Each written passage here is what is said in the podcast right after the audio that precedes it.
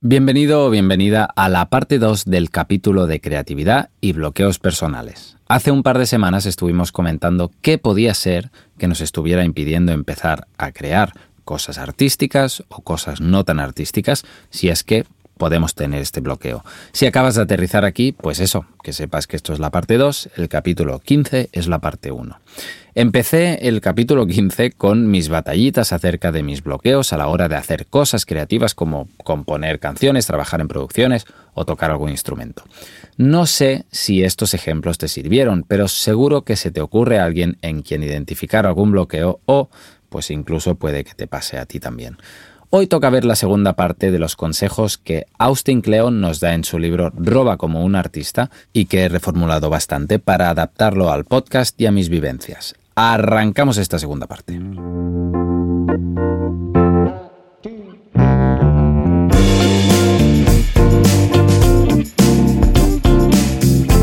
Soy Andreu Marqués y esto es La Sobremusa, el podcast que te acerca a la música moderna desde puntos de vista técnicos, reflexivos y morbosos que, inexorablemente, hará que la ames aún más.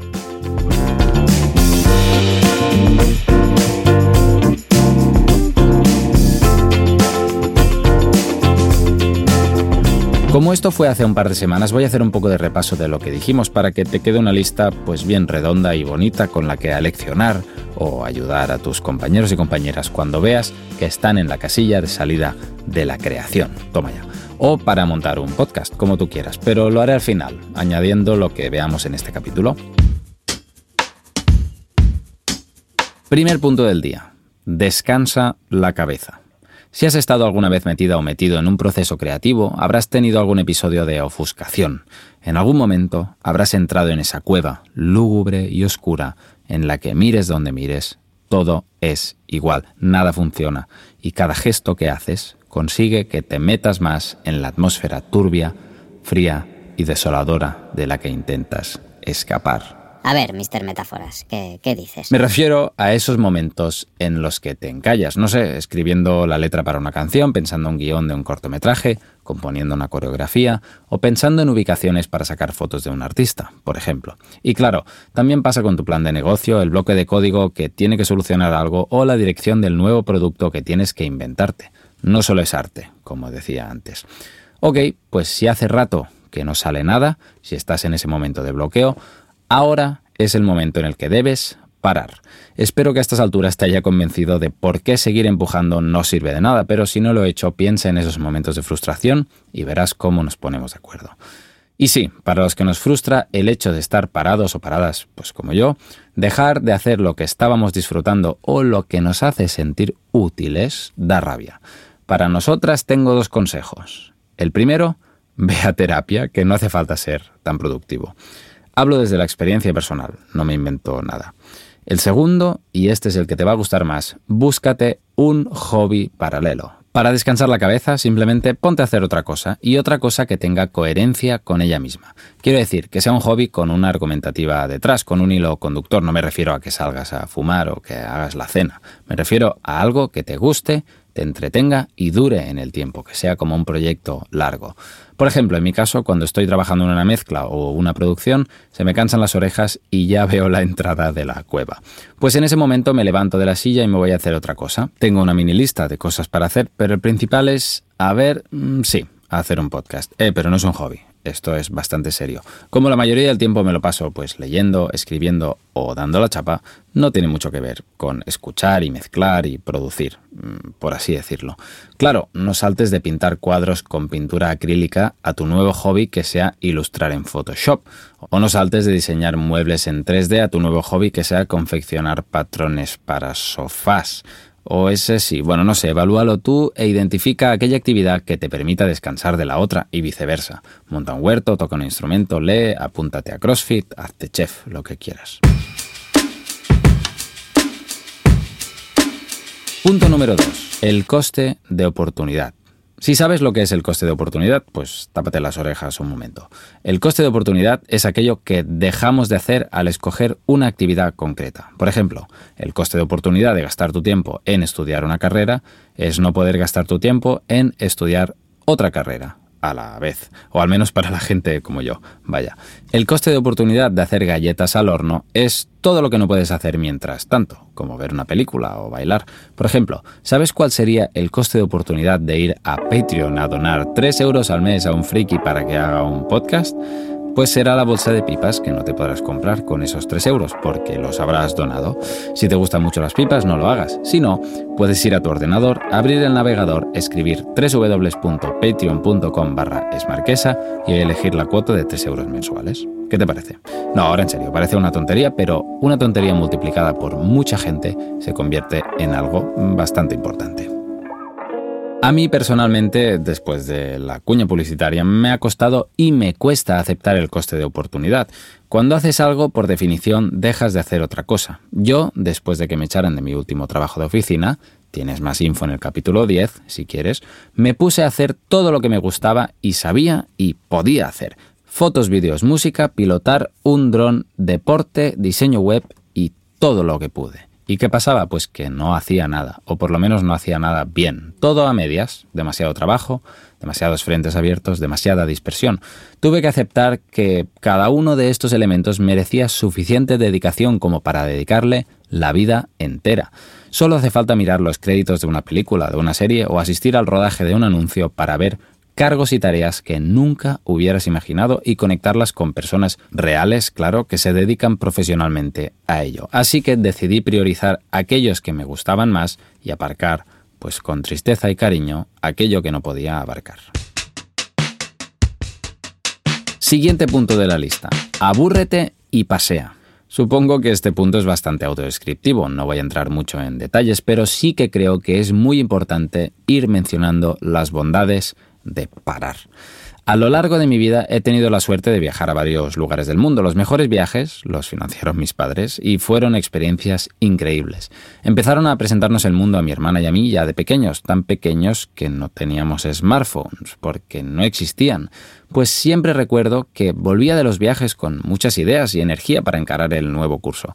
Supongo que el hecho de desconectar del frenesí del día a día hacía que, no sé, mi cerebro se pusiera a pensar de manera distinta y de repente me hallaba en medio de una nube fresca de ideas y planes de futuro.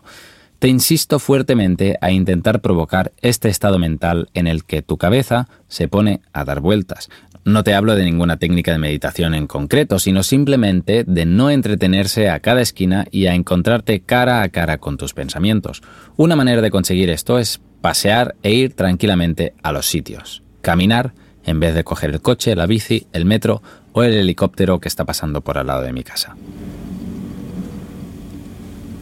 Pasear sin mirar el móvil, claro. Esos 30 o 40 minutos que parecen una pérdida de tiempo no lo son. Por motivos evidentes de salud, claro, y por esto que te estoy contando ahora. Si te lo puedes permitir, que me extrañaría que no pudieras, camina. O si no, guárdate un hueco para salir a pasear sin motivo aparente, sin compañía, nada más que tú y tus pensamientos. Baja el ritmo de los pasos, ponte las manos detrás de la cadera y deja que los pensamientos fluyan por tu cabeza, sin hacer recados, sin interrumpirte. Verás cómo vas solucionando el mundo y las cosas que te atormentaban y que vuelves a casa con la sensación de tener la cabeza más clara. Puedes forzar también esa sensación de otras maneras. Por ejemplo, viaja sin entretenimiento. Es decir, no cargues tu móvil con las últimas 10 temporadas de How I Met Your Mother, que por cierto ya has visto varias veces, y dedícate a eso, a aburrirte. Esos momentos de espera activa son la clave y creo que cada vez sabemos esperar menos. ¿Te ha pasado alguna vez que cuando has quedado con otra persona para comer o cenar, cuando vuelves del baño y has dejado a esa persona sola, está metida en el móvil, estamos hablando de una espera de 90 segundos probablemente, que podría haber dedicado al repaso de la decoración del local o a seguir disfrutando del plato, a pensar en algún tema de conversación o en una excusa para salir de ahí volando, no lo sé. Siguiente punto. Encaja las críticas. Este penúltimo punto habla de cómo gestionamos el hecho de exponernos al mundo. Como decía antes, y comento bastante a menudo en el podcast, veo mucha polarización en nuestras opiniones y creo que cada vez tenemos menos capacidad para encajar las críticas. De hecho, si viajamos a la antigua Roma, la palabra crítica viene de criticae Copernicus, del latín... No, es broma, es broma, no es relevante. Lo que sí que es relevante es aquel amigo o aquella amiga que está intentando con toda la mano izquierda decirte por qué tu producto no le gusta. Entonces, con eso puedes hacer dos cosas. Pensar que está loca y que tiene un gusto lamentable, que no deberías estar ni siquiera escuchándola y por lo tanto soltarle un buen guantazo. O bien coger eso, escribirlo en una nota de móvil, por ejemplo, respirar hondo y al día siguiente valorar si puede tener razón. Si hasta los asesores de Vladimir Putin le dicen que se le va la flapa y saben que eso es jugarse la vida, literalmente. Te diría que no te tomes a mal las críticas de tu producto y que las uses para mejorar. Habrá cosas que no estén alineadas con tu estrategia, claro, pero seguro que puedes sacar algo bueno. Por ejemplo, yo hice una ronda de críticas para la sobremusa. Mira. Tú, tú. Tú vas de listo, ¿eh? Y sueles hacerte en tus opiniones, además. Los Beatles. ¿Qué son los Beatles? Eh, ¿Por qué no hablas un poco de Rosalía y Rabo Alejandro? Vas de André Buenafuente y tienen menos gracia que una bolsa de pipas, colega. Andreu, eres un friki. A nadie le interesa la tecnología. Eh, ¿Sabéis que una vez el técnico de sonido de los Beatles se sacó la roña de debajo de la uña mientras se tomaba un café? Venga, hombre, ya. Qué buena gente, ¿eh? Sí. Personalmente, hay veces que mezclo el ego con la calidad objetiva del producto. Es como si no le echara sal a una paella, o le echara muy poca, y no estuviera abierto a que me dijeran que le falta sal, cuando eso se hace más que evidente con solo probar el plato. Pues a eso me refiero, a que sepamos aceptar que lo que hemos hecho pueda ser mejorable, o que no sea perfecto a la primera ni a la segunda. Mi producto puede beneficiarse de comentarios externos, de puntos de vista distintos al mío. Puede que nos dé miedo reconocer que aquello en lo que tanto hemos trabajado y a lo que tan emotivamente nos aferramos, pues no sea perfecto como querríamos, pero defenderlo a ultranza no va a hacer que mejore. Expon tus cosas, deja que vuelen, te diría. Exponte humildemente, sin miedo. No busques la validación. La validación es para el ticket del aparcamiento. Leí no sé dónde y me gusta mucho. Acoge toda la crítica, valórala y aparcala si no aporta nada.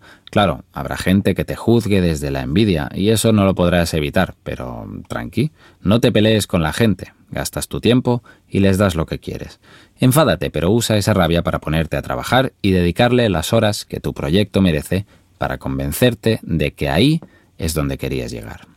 Y si todavía no te he convencido de que pedir feedback negativo a tus entornos es positivo para tu producto y tu crecimiento personal, tómatelo así.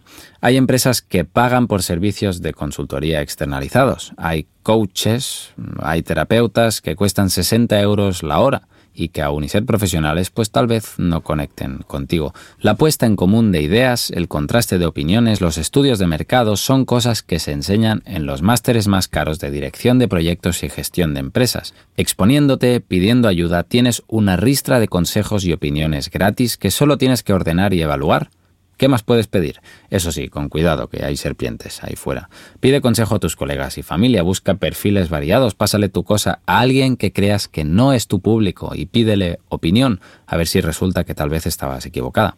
Y si no recibes ningún tipo de crítica, pide solo crítica negativa, como te decía antes. La gente estará incómoda porque te quiere y no quiere ponerte triste, pero tú sabes que eso va a ser realmente útil. Harold Ramis, un director de cine, dijo una vez que en una sala te sientes al lado de la persona más capacitada y aprendas todo lo que puedas de ella. Y que si tú eres la persona más capacitada, entonces tienes que cambiarte de sala. No te quedes satisfecho con un simple ok. Ah, y muy importante también, guárdate las críticas buenas, te animarán en un día triste. Escríbelas, si te las han dicho, guárdate las notas de WhatsApp, lo que sea lo que sea que te permita rescatarlas y que servirá de cuerda para agarrarte cuando estés nadando en pleno síndrome del impostor o de la impostora.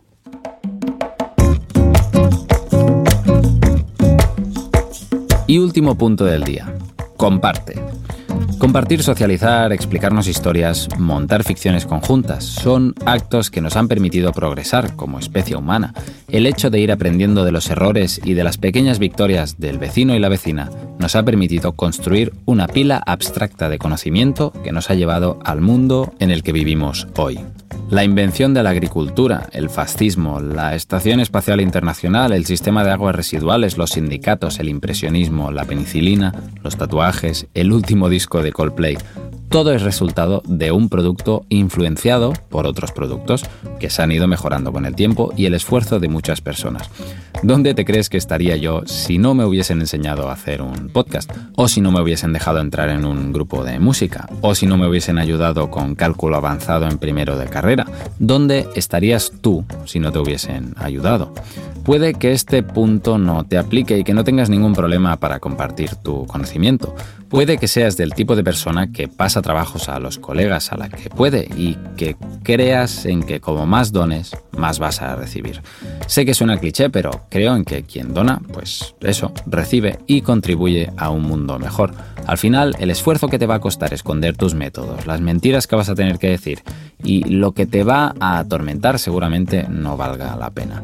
Y si te da miedo que copien tu trabajo, piensa que por definición siempre irás por delante. Bueno, hasta aquí llega la lista de hoy. Vamos a hacer un poco de revisión de lo que hemos comentado y refresco también aquello que comenté en el último capítulo. Estos son mis brico consejos para darle una sacudida a tus bloqueos creativos, inspirados en el libro de Austin Kleon, Roba como un artista, que te dejo enlazado en las notas, pero que hace tiempo que me aplico personalmente. 1. Inspírate en otras personas, dales crédito y haz ingeniería inversa. 2. Ponte a trabajar, no planifiques en exceso ni quieras que tu producto sea perfecto.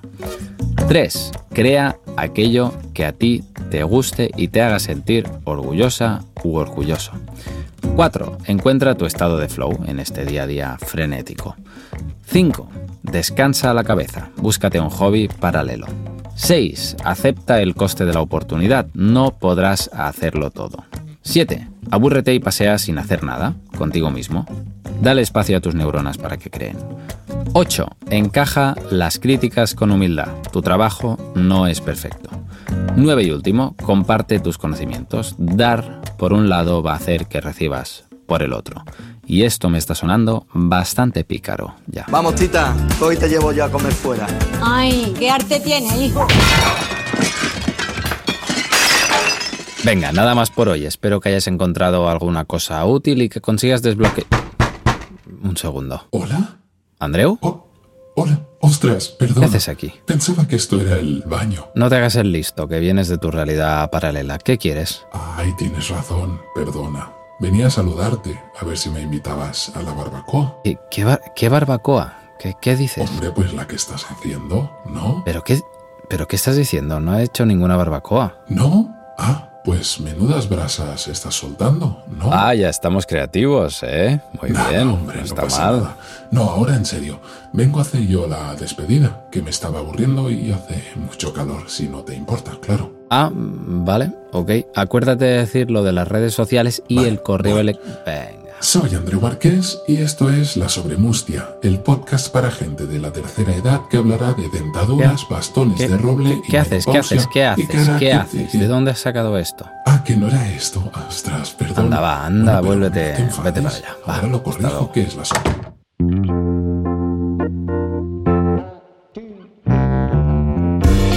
Pues eso, nada más por hoy. Espero que hayas disfrutado de este capítulo doble. Ha habido bastantes cosas. Te insto a que lo repases si quieres y por ello te dejo una lista de los puntos que he dicho en las notas del capítulo, que puedes consultarlas en mi web, andreumarques.com.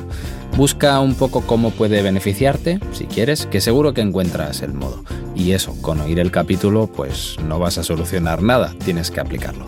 Ánimos. Suscríbete al podcast en la plataforma que sea, si te ha gustado, y haz el ejercicio de recomendarle un capítulo a una amiga o un amigo, que si has llegado hasta el capítulo 17, es que el podcast te convence, aunque sea un poco. Pues eso, piensa en alguien de la familia y recomiéndale el capítulo que más le pegue. Hay temas bastante variopintos. Perdona que sea tan pesado, es que así es como el podcast crece, que al final es lo que le hace bien. Puedes contactarme por Instagram, por Twitter, todo es es marquesa, o por correo electrónico andreu@andreumarques.com. Nos vemos el lunes que viene con el último capítulo de la serie de los Beatles, Oh My God. Ya acabamos la serie. Venga, un abrazo y un beso. Adeu, Andreu.